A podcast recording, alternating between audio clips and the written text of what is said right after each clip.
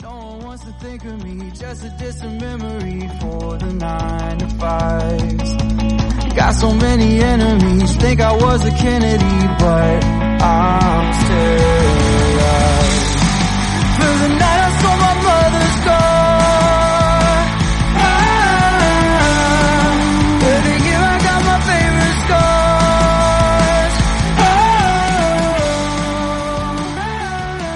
buenas a todos y todas a este embarrado, ya sabéis, un podcast de ciclismo de ayer de hoy dedicado en exclusiva al ciclocross. Como podéis leer, temporada 4, episodio 3. Cuatro años llevamos ocupándonos del ciclocross desde el mismo inicio del podcast. ¿Y episodio 3? Pues consideramos que el episodio 1 fue la previa de la grupeta del viernes pasado y el episodio 2 el comentario de las carreras de Beringen del semanal de esta semana. A partir de ahora el ciclocross irá aparte para que así los gourmets del barro lo podéis degustar. Y en este episodio, pues las previas ocuparán la mayor parte del tiempo, en especial la de la Copa del Mundo de Waterloo, pero también nos pasaremos por el ciclocross internacional Lago das Pontes que se ha disputado hoy.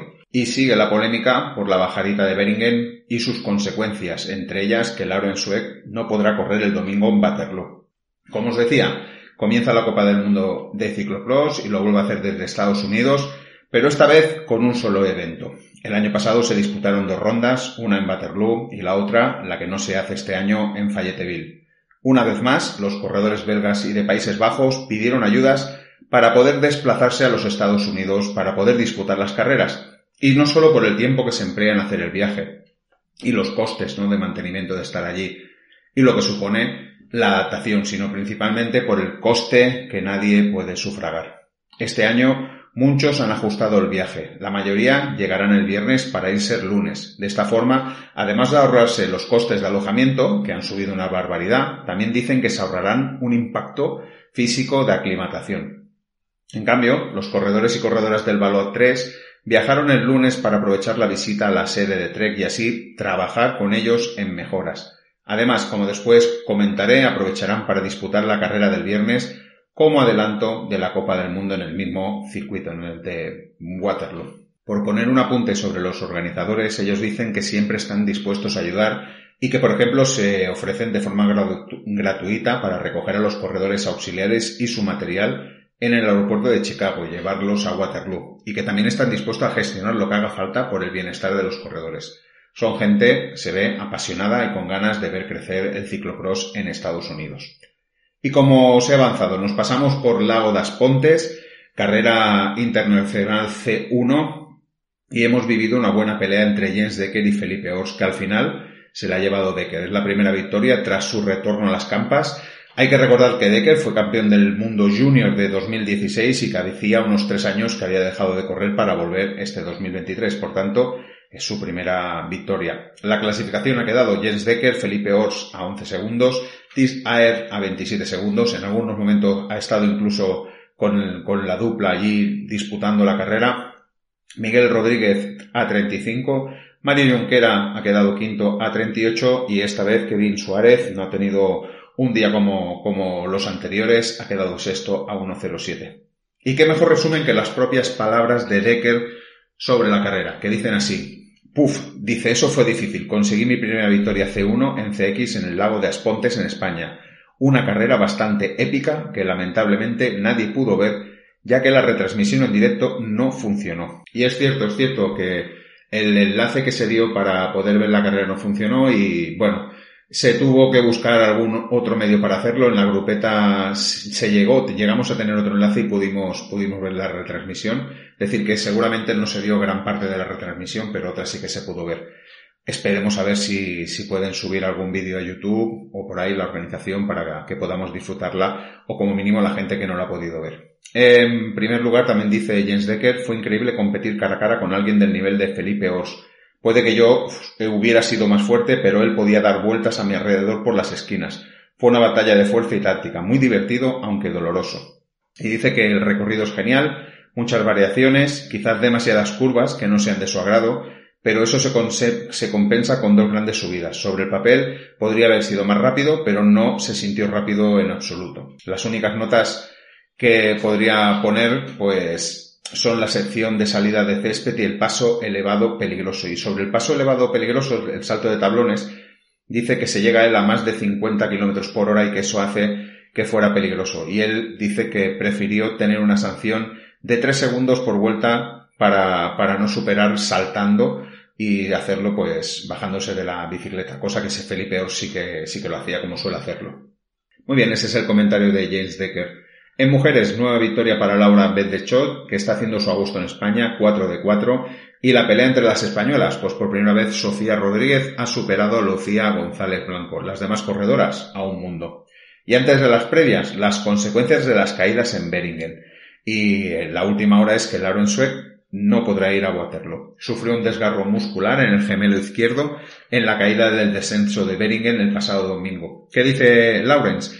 Queda por ver cuánto podré volver a competir. Personalmente espero llegar a tiempo para Overiche, que es la próxima prueba de la Copa del Mundo.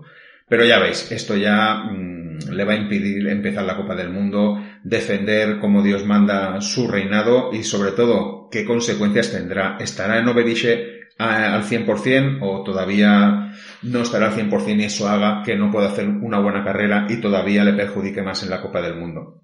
Y más consecuencias de la, de la bajada. Floyd Moore, la, la jovencísima corredora de 17 años, estará baja entre unas seis semanas por tener una costilla magullada. A todo eso, Eli Servit dice que es triste ver a dos corredores lesionados debido a la falta de medidas de seguridad tomadas por la organización. Los corredores pidieron cojines de seguridad los días previos a la carrera, pero fueron ignorados. Ya comentamos en el semanal que el Ben Kuipers había dicho eso mismo y que había dicho la organización que ya habían gastado suficiente dinero y que no lo veían necesario y que por eso no los pusieron. Pues nada, aquí tenemos una desafortunada consecuencia que hará, pues eso, lo que hemos dicho, que el campeón actual de la Copa del Mundo, pues no la pueda comenzar.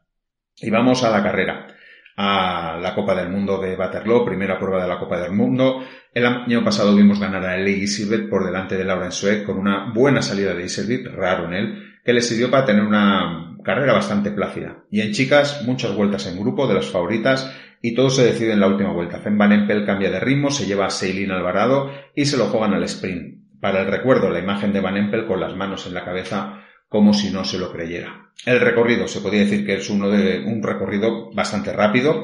Las partes técnicas se pueden hacer con bastante holgura.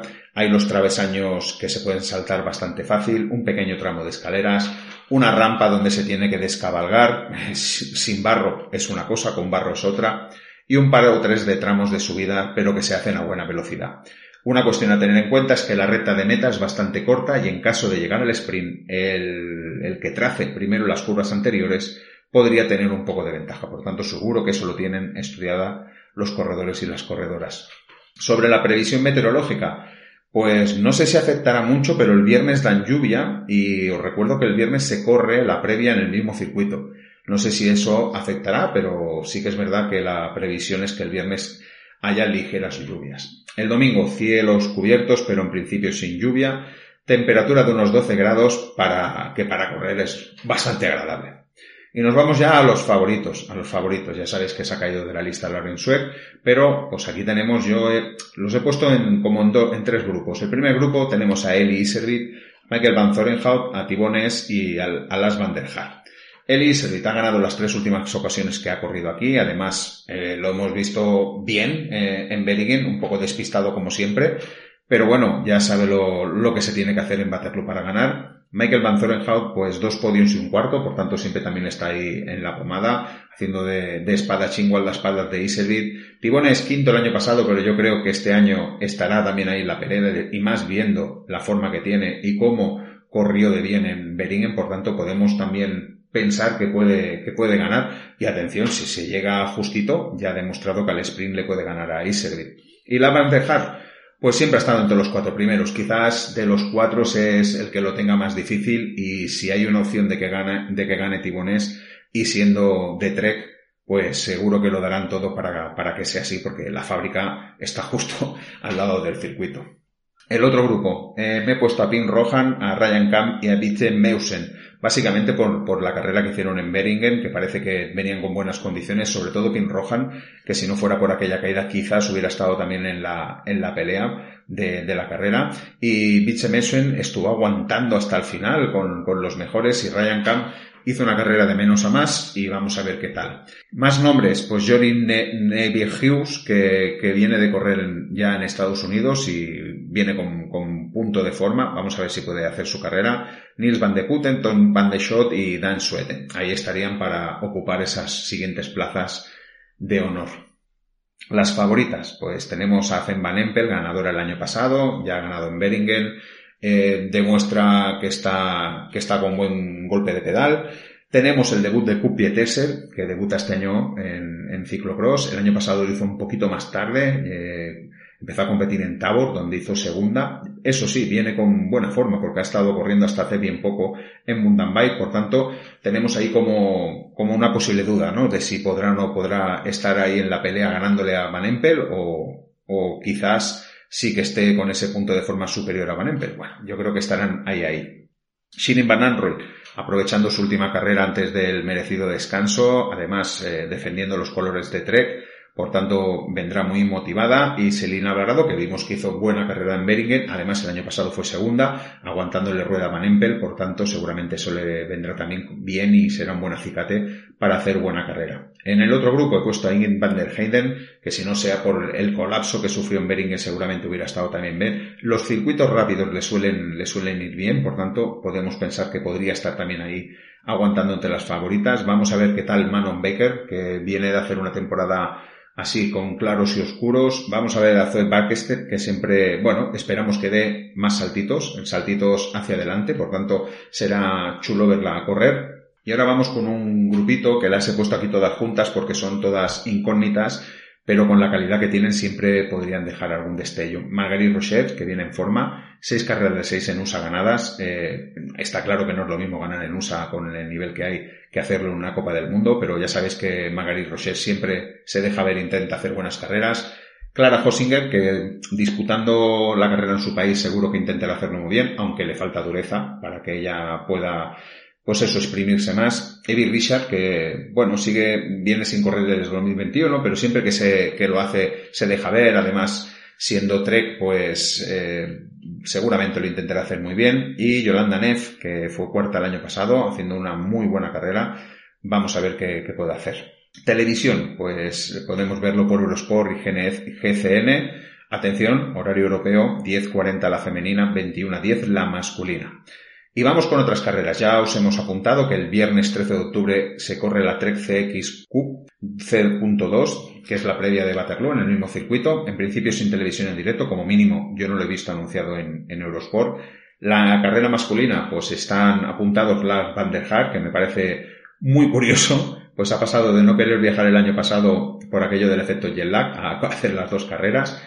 Los rivales de Van der Vaart, pues aquí tenemos a Joris, a Nieve Hughes, que bueno, ya, ya lo hemos dicho antes, que, que, está corriendo no se lo está haciendo muy bien. Tenemos a Tim Rohan, que le puede venir bien para coger moral de cara a la siguiente carrera. Y como no, pues tenemos a Eric Brunner, un clásico de, USA, David Haverdins, que sigue intentando crecer, cuatro carreras este año en USA, dos podiums, y cerraríamos con otro clásico que sería Curtis White. En chicas tendremos a Shirin Van que aprovechará, pues eso, bien su viaje para hacer las dos carreras. Tenemos a Zoe Pakested, vamos a ver si hay duelo entre las dos. Cara Hosengir, Manon Baker, que serían las chicas más destacadas. El sábado 14 de octubre tenemos ciclocross también internacional en España. Es el ciclocross internacional con sello de Rivadumia C.2. En principio estará Felipe Orgens Decker, Mario Junquera, Kevin Suárez, es decir, los mismos que han corrido hoy y supongo que habrá aquí Felipe Ors intentará devolvérsela a Jens Decker y seguramente Kevin Suárez intentará hacer mejor carrera y meterse ahí en esa pelea. En chicas, pues tenemos otra vez el, el duelo del trío. Laura Bendeschot, Lucía González Blanco, Sofía Rodríguez. Vamos a ver si Lucía o Sofía pueden por una vez con la, con la. Y el domingo 15 tenemos el Gran Premio de Osterwitz en Países Bajos. Eh, una C2 y intenta hacerse un hueco entre, entre en, esta, en este calendario, sobre todo como alternativa al Campeonato del Mundo y seguir creciendo. ¿Qué corredores podemos ver? Pues tendremos ahí a Corner Van Kessel, a Jory B. Hughes, a Emil Bestringe, a Kevin Kuipers, por tanto, oye, no está mal la, participación. Y en chicas, pues en chicas tenemos el regreso de Denise Besema, que viene, ya sabéis que fue baja la semana pasada por esa lesión, se estaba recuperando de una lesión, de una caída en el entreno, y bueno, será bueno ver cómo, cómo vuelve. También tenemos el debut de Blanca, Blanca Bass, en CX este año. Tenemos a Francesca Baroni, a Nick Van Affleck, que está en muy buena forma, a Lauren Monegraf, a ver cómo, cómo empieza. Y nada, eso sería un poco el menú de, de, esta, de este fin de semana en CX. Y hasta aquí, hasta aquí el embarrado de hoy. Ya sabéis que si os gusta, le podéis dar al like, compartir, si queréis, pasar la voz, decir que aquí se habla de, de ciclocross. Y nada, nos vemos el miércoles que viene con el análisis de las carreras. Hasta entonces, disfrutad mucho las carreras, sed felices. Chao, chao.